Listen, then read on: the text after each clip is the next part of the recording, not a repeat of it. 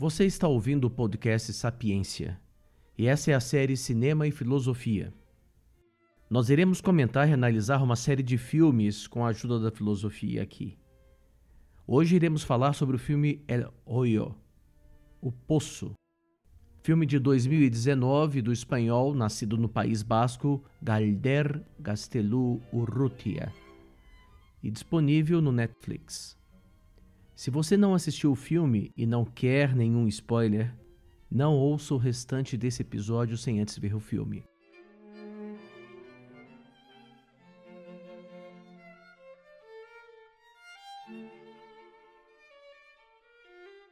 O Poço conta a história de Goreng, dentro de um centro vertical de autogestão. Um experimento a que as pessoas podem se submeter voluntariamente, composto de uma torre vertical composta de muitos andares, mais de 300. Em cada andar há duas pessoas que puderam levar para dentro do experimento apenas um objeto escolhido por eles. Goreng, o protagonista, leva um exemplar de Dom Quixote, porque sempre quis lê-lo e nunca encontrou a disciplina e o tempo necessários para isso. No centro de cada cela há um poço quadrado, de uns três metros. Por ele passa diariamente uma plataforma, como se fosse um elevador, no qual é colocada comida no primeiro andar. À medida que a plataforma passa para o andar inferior, as pessoas desse nível se alimentam. Eles não podem guardar nenhum alimento que esteja na plataforma para comer depois que a plataforma se retira para o andar de baixo. Ao entrarem no experimento, cada pessoa declarou qual era o seu prato preferido e foi-lhes garantido que ele seria servido diariamente. Quando a plataforma chega no primeiro andar, é um verdadeiro banquete que é servido, com comidas sofisticadas, ingredientes finos. Mas à medida que a plataforma vai descendo, a comida vai se acabando, vai sendo revirada, comida. Quando o filme se inicia, Goreng havia acabado de entrar foi sedado e colocado no nível 48. Seu companheiro de nível é Trimagazi. Trimagazi é um senhor mal-humorado que levou para dentro do poço uma faca autoafiante, a Samurai Plus. Trimagazi explica para Goreng que a cada mês eles acordam em um nível diferente e que a comida geralmente não chega até o centésimo nível. Um dia desce na plataforma uma pessoa, Miharu, uma mãe que procura pelo filho, uma criança, o que perturba Goreng. Não eram só adultos que deveriam se submeter ao experimento? Goreng revela a Trimagasi que o motivo que o levou ali é que ele receberia um diploma universitário por ficar lá um semestre. Trimagasi revela que ele trocou uma pena por homicídio por um ano de permanência no experimento. Depois de um mês, ambos acordam no nível 171. Goreng agora está amordaçado e amarrado à cama.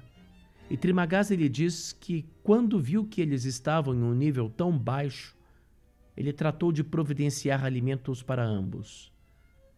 Ele amarrou Goreng na cama para ir comendo sua carne e também para alimentar com ela a gorenga. Trimagazi começa a cortar um pedaço da carne de sua perna, mas nesse momento Miharu aparece, liberta Goreng e Goreng mata Trimagazi.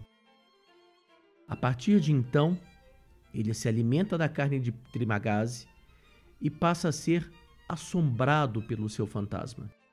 No terceiro mês, Goreng aparece no nível 31 com uma mulher chamada Imogueri, que havia levado para dentro do experimento seu cão Daxhund, chamado Ramsés II. Ela explica que ela era funcionária do poço, que ela havia selecionado Goreng em uma entrevista, mas que ela descobriu que estava com um câncer terminal e resolveu entrar no experimento para ajudar outras pessoas, como uma forma de se redimir. Quando a plataforma chega, ela prepara dois pratos para os ocupantes do nível abaixo e pede-lhes que façam o mesmo com os habitantes do nível abaixo do deles. Às vezes ela não come nada, para que sobre mais comida para os outros ocupantes do experimento. Ela explica que o alimento disponibilizado no primeiro nível seria suficiente para alimentar todo mundo, se todos comessem somente o necessário para sobreviverem. Um dia aparece na plataforma Miharu, que ainda está procurando seu filho. Ela está ferida, eles cuidam dela, e quando ele diz para Imoguiri que ela procurava pelo seu filho, Imoguiri responde que crianças menores de 16 anos não são aceitas no experimento, que possui 200 níveis. Na verdade, diz Imoguiri, Miharu é uma louca. No dia seguinte, Goreng acorda no nível 202 e descobre que Imoguiri havia suicidado. A comida nunca chega lá, e um dia Goreng começa a se alimentar da carne putrefata de Imoguiri. Depois Goreng acorda no nível 6.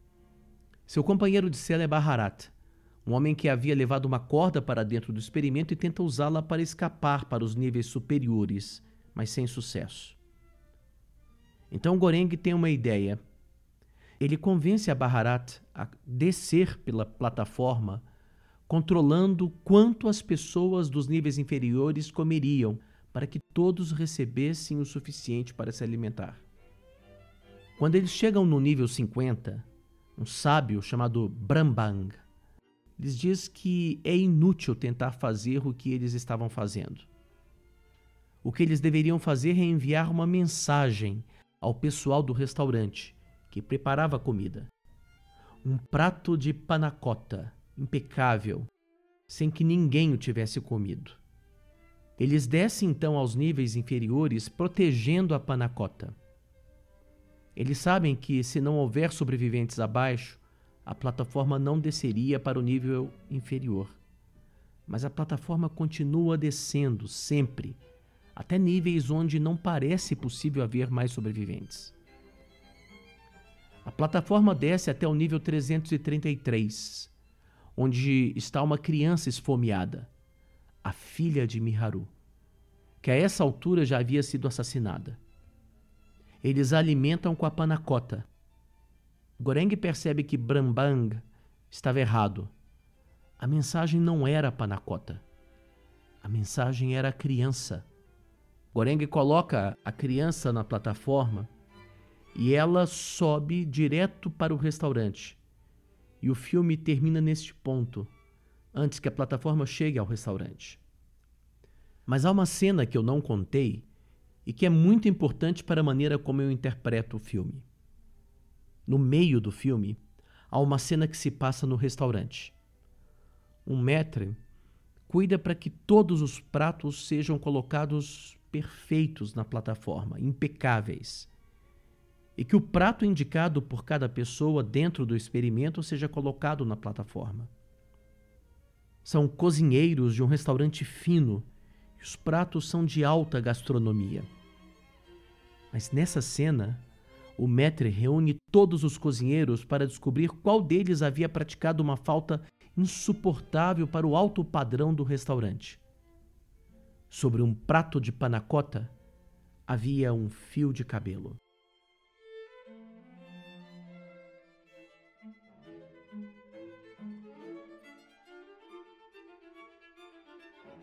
A primeira coisa que chama atenção no filme são os níveis.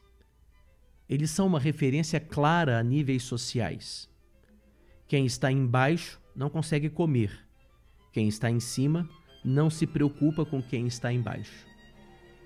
É um retrato de nossa sociedade.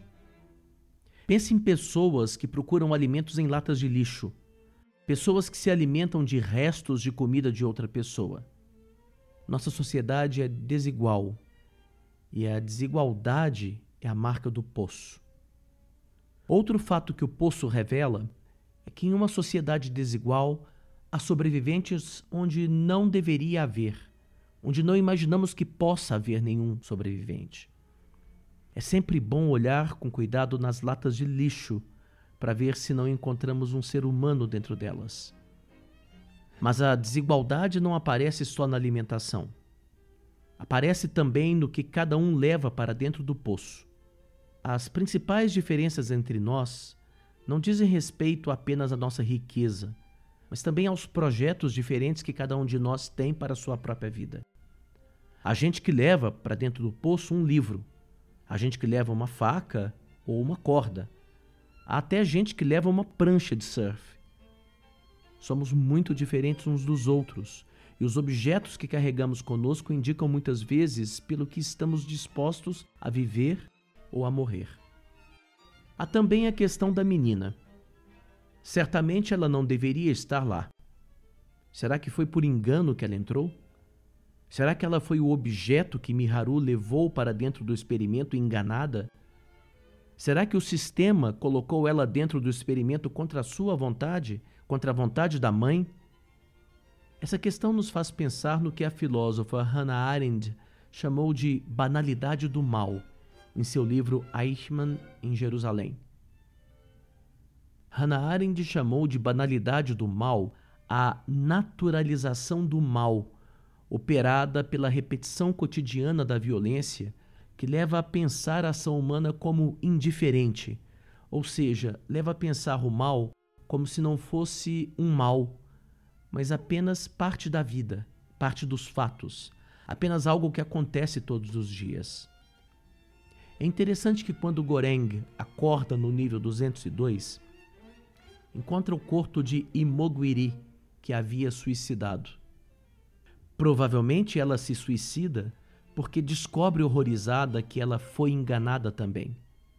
Se há um nível 202, ela, a quem foi dito que só havia 200 níveis, pensa que também é provável que tenham mentido para ela quanto à existência de crianças dentro do experimento. Isso a leva ao horror. E isso nos leva à questão sobre quem não deveria estar ali. É como na sociedade. Alguém pode até dizer que um mendigo é mendigo porque não quer trabalhar. Foi uma escolha que essa pessoa fez. Nós podemos banalizar o mal econômico dessa forma. Mas e quem não deveria estar nessa situação? Por exemplo, crianças. Isso nos leva, por sua vez, ao problema do Dom Quixote. Ele não aparece ali apenas porque é um clássico que muitas pessoas dizem ter lido e de fato não leram. Ele não aparece ali porque todo espanhol deveria ler este livro que consolida a língua espanhola no século XVII. Ele aparece ali por causa do personagem Dom Quixote. Aliás, Gorengue se parece fisicamente com a imagem mais usual de Dom Quixote. Há uma passagem em que Dom Quixote diz a Sancho Panza o seu escudeiro, o seguinte: Mudar o mundo, meu amigo Sancho, não é loucura, não é utopia. Mudar o mundo é justiça.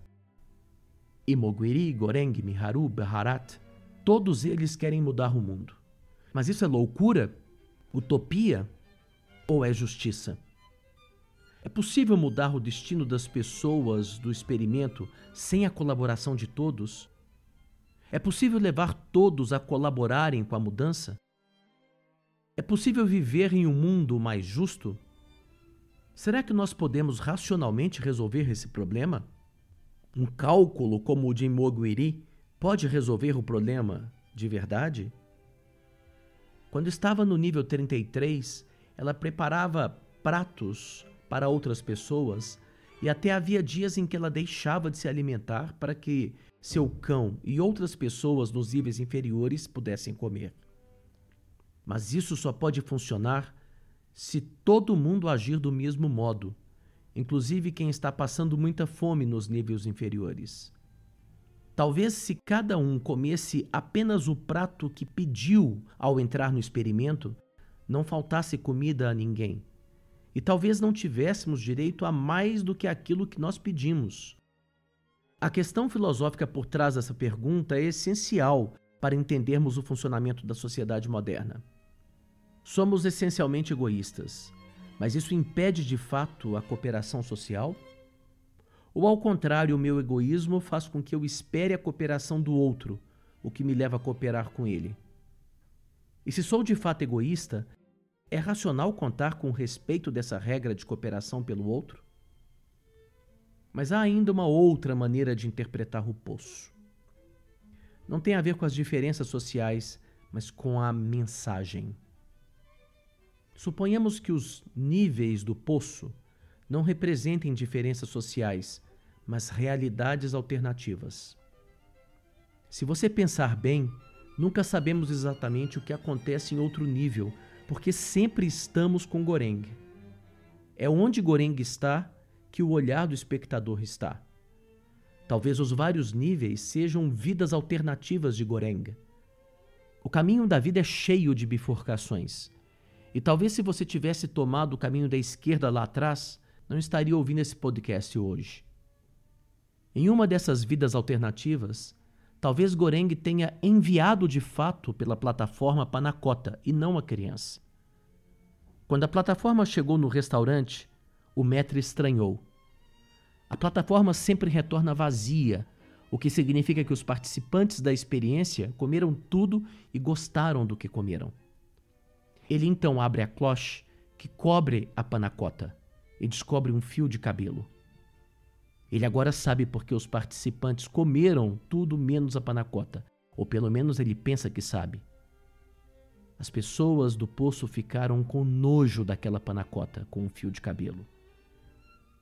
Existe a possibilidade de que a mensagem que nós enviamos nunca seja compreendida por quem a recebe. A plataforma subia vazia porque não havia comida para todos, e o maître interpretava a plataforma vazia como sinal de que todos estavam satisfeitos com a alimentação que recebiam. E se minha interpretação estiver correta, então não há nenhuma garantia de que entenderão qualquer mensagem, nem mesmo a criança. Talvez o maître até interprete a criança como um pedido de um novo prato. Agora queremos a criança assada. Se for assim, se a comunicação estiver destinada a mal-entendidos, é muito pouco provável que a interação social possa ser bem-sucedida. Estaríamos destinados à nossa própria autodestruição.